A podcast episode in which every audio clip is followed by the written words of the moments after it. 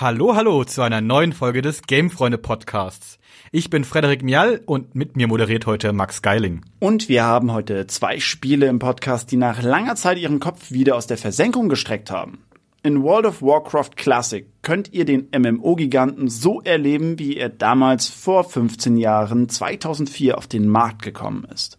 Freddy hat sich das Ganze mal angeschaut und sich gefragt, ob es immer noch so gut ist wie damals. Borderlands 2 ist ja auch schon ein bisschen her, sieben Jahre um genau zu sein. Also wurde es mal Zeit, dass der Dreier jetzt rauskommt. Wir haben ihn beide angezockt und vergleichen unsere Eindrücke.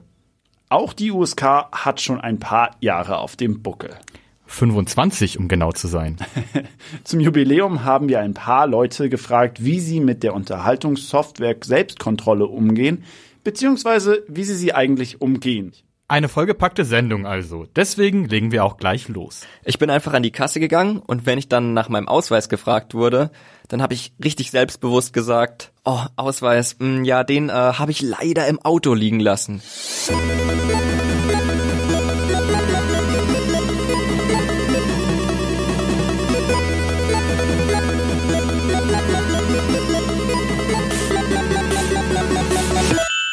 Borderlands 3 ist am 13. September erschienen und der gute Freddy und ich haben uns sofort das Spiel geschnappt und sind in die Welt von Pandora eingetaucht. Borderlands 3 führt die Geschichte rund um die Crimson Raider aus den vergangenen Teilen und ihrer Anführerin, der Sirene Lilith, weiter. Freddy, du hast Borderlands etwas intensiver gespielt als ich. Ich bin jetzt bei, ich sag mal, Level 25 und bei der Hälfte des Spiels. Wie weit bist du? Ich bin jetzt so bei guten 50 Spielstunden, heißt Story komplett durch. Soweit auch alle Nebenmissionen, die ich bis jetzt gefunden habe und stürze mich gerade so ein bisschen in den ganzen Endgame-Content. Gute 50 Stunden. Ich würde ganz gern mit dir als erstes über die Story reden. Viele der alten Charaktere tauchen wieder auf. Tiny Tina zum Beispiel, der gute alte Zero, Claptrap oder auch Mordecai. Ich finde es cool, die alten Gesichter zwar wiederzusehen, aber die grobere Handlung drumherum finde ich jetzt persönlich eher etwas schwächer. Erzähl doch bitte einfach mal so ungefähr spoilerfrei, worum es gehen wird. Genau, du hast ja vorher schon eigentlich das Gröbste so aus dem Weg geräumt. Die Antagonisten sind vor allem das Interessante dieses Mal. Die Calypso-Zwillinge, die so eine Art Mischung aus Twitch-Streamer und Instagram-Influencer sind. Also relativ nervige Persönlichkeiten, halt auch absichtlich so geschrieben. Und die sind auf der Suche nach einer großen Kammer. Und das müssen wir natürlich verhindern, um den Weltuntergang zu verhindern. Also jetzt nichts bahnbrechendes, was es storytechnisch so gibt, aber zum Teil sind die Nebenmissionen ganz unterhaltsam geschrieben. Hauptstory muss ich aber auch sagen, bin ich am Ende doch etwas enttäuscht von gewesen, vor allem nach dem besonders starken zweiten Teil. Aber du hattest ja das große Glück auf der Gamescom, auf der wir waren, schon mal vor Ort das ganze Spiel zocken zu können. Jetzt würde mich halt interessieren, hat sich seit Borderlands 2 was im Gameplay getan und wenn ja, was? Beim Gameplay muss ich sagen, da haben sie am meisten Arbeit, glaube ich, reingesteckt. Also du kannst das eigentlich allein von den Grundmechaniken direkt von Borderlands 2 auf Borderlands 3 übertragen.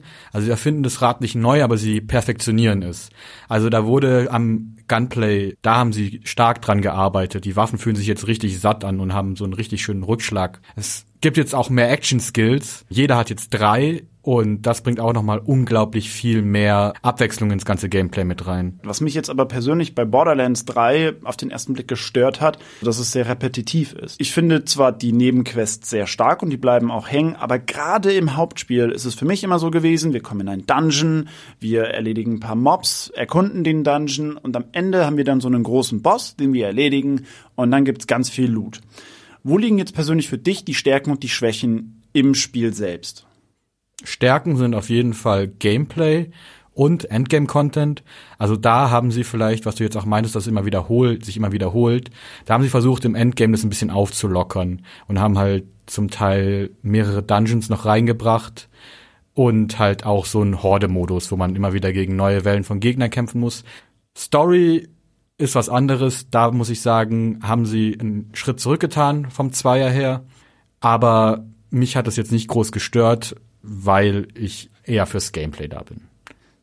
Zusammenfassend kann man sagen, Borderlands 3 ist auf jeden Fall, was man sich holen sollte, wenn man bereits den ersten und den zweiten Teil gefeiert hat. Und wer sich das ganze Spiel selbst zu Gemüte führen will, der kann es sich entweder im Epic Store für den PC, für die PS4 oder für die Xbox One für roundabout 60 Euro kaufen. Ich habe World of Warcraft ja nie wirklich zu seiner Hochzeit gespielt. Du, Max? Nee, leider nicht, aber mich nerven bis heute noch die Spieler, die immer noch davon schwärmen, wie gut denn die alte Welt der Kriegskunst eigentlich war. So ganz habe ich den es ja nie wirklich abgekauft und deswegen habe ich mir jetzt einfach mal WoW Classic geholt und habe so ein bisschen Logbucheinträge geführt. Logbucheintrag 1 meiner WoW Classic Erfahrung. Ich schließe ein Abo ab, lade mir das Spiel herunter, kappe alle sozialen Kontakte und erstelle meinen Charakter. Ein Trolljäger soll es sein. Und sofort werde ich ins Jahr 2004 geworfen, besser gesagt in meine Grundschulzeit. Denn Quests werden in WoW Classic nicht auf der Karte markiert. Nein, ihr müsst schon selber den Richtungsanweisungen im Questtext folgen. Also Karte auf und den in der zweiten Klasse auswendig gelehrten Spruch über die Himmelsrichtungen aussagen. Nie ohne Seife waschen. Ah, da ist Nordosten. Na dann, auf geht's. Ein Keiler nach dem anderen, so dezimiere ich die Wildschweinpopulation. Denn in Classic bedeutet der Kampf gegen mehr als einen Gegner gleichzeitig meistens den Tod. Durch fröhliches Wildschweinschlachten prügel ich mich zum ersten Boss durch und stoße auf mein erstes großes Hindernis. Ohne einen Mitspieler kriege ich den einfach nicht tot. Doch schnell eilt mir ein Mitstreiter zur Seite und zusammen erledigen wir den Boss problemlos. Danach entschließen wir uns, zusammen weiterzuziehen und nach und nach schließen sich weitere Gefährten unserer Truppe an. Am Ende unserer Questreihe sind wir alle Level 10. Logbucheintrag 2 Ihr werdet es kaum glauben, aber WoW Classic hat mir geholfen, Frauen besser zu verstehen. Jäger brauchen für ihre Bögen nämlich Pfeile und die kosten Gold. Und mit steigendem Level werden die auch noch immer teurer. Da kann ich voll verstehen, dass Frauen sich darüber aufregen, wenn für Tampons die Steuern so hoch sind. Ich brauche meine Pfeile auch zu überleben. Auch Fähigkeiten kosten Gold. Und so muss ich ständig ein Auge auf meine Finanzen haben, um nicht im Levelprozess abgehängt zu werden. Aber diese Goldnot ist eine weitere Mechanik, mit der Spieler zur Interaktion gezwungen werden. Denn viele Klassen haben ihre eigenen kleinen Tricks, mit denen sie ihren Kontostand aufbessern können. Magier sind praktisch Uber und Lieferando in einem, indem sie Spieler teleportieren und Essen herbeizaubern. Schurken können Schlösser knacken und lassen sich dafür natürlich gut entlohnen. Fazit? Zusammenfassen lässt sich die WoW Classic Erfahrung eigentlich ganz einfach. Es ist ein ständiger Kampf gegen das Spiel, bei dem die Spieler gegenseitig unter die Arme greifen müssen, um zu gewinnen. Dadurch ist das Spielklima sehr angenehm, jeder hilft dem anderen gerne und ich helfe auch gerne weiter. So langsam verstehe ich, warum so viele Freundschaften, die damals in diesem Spiel entstanden sind, bis heute angedauert haben. Denn nichts verbindet Menschen mehr als die Zusammenarbeit, um ein gemeinsames Ziel zu erreichen. Am 25. September wurde Geburtstag gefeiert. Die Unterhaltungssoftware Selbstkontrolle, kurz die USK, feierte vor kurzem erst den eigenen Jahrestag. Freddy, als Gamer wird man regelmäßig mit diesen bunten Stickern auf den Videospielverpackungen von der USK konfrontiert. Warum gibt's den ganzen Spaß denn überhaupt? Naja, die Sticker sind Altersfreigaben.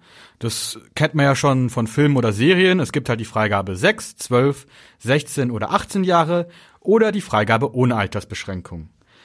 Warum das jetzt die USK so eigentlich gibt, ist eigentlich ein ganz einfacher Grund. Manche Videospiele oder Trailer von Videospielen will man halt Kindern oder Jugendlichen einfach nicht zumuten.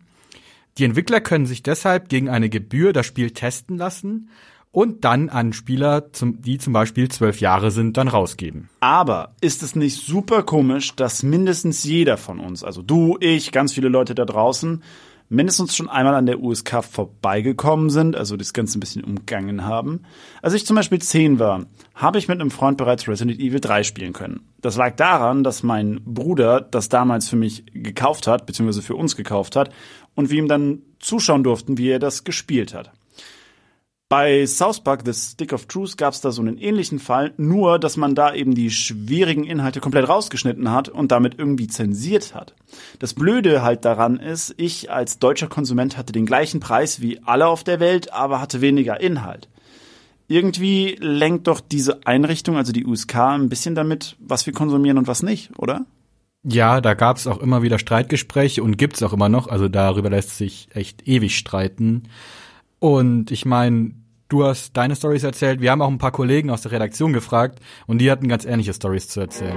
Meine Eltern waren tatsächlich relativ streng, wenn es um USK und FSK ging. Aber ich hatte einen Nachbarn, der war schon 18, als ich 14 war. Und über den hat man dann die ganzen Spiele bekommen. Da auch dann die ganzen 18 Jahre Ego-Shooter. Ich hatte damals eine Freundin, Die wollte unbedingt Outlast spielen, als es rausgekommen ist, hatte aber das Problem, dass ihre Eltern es nicht erlaubt haben. Das hat dann dazu geführt, dass wir uns zu zweit das Let's Play Outlast von Gronk angeguckt haben. Und sie hat es mega gefeiert.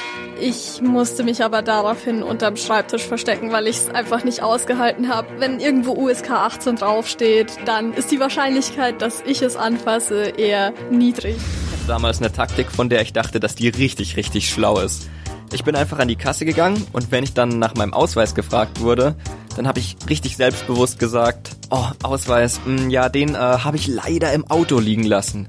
Weil das dann den Leuten so unterbewusst mitteilen sollte, hey, ich darf Auto fahren, also muss ich 18 sein. Und wenn ich so zurückschaue, dann kann ich wirklich einfach nicht fassen, dass das manchmal sogar noch funktioniert hat.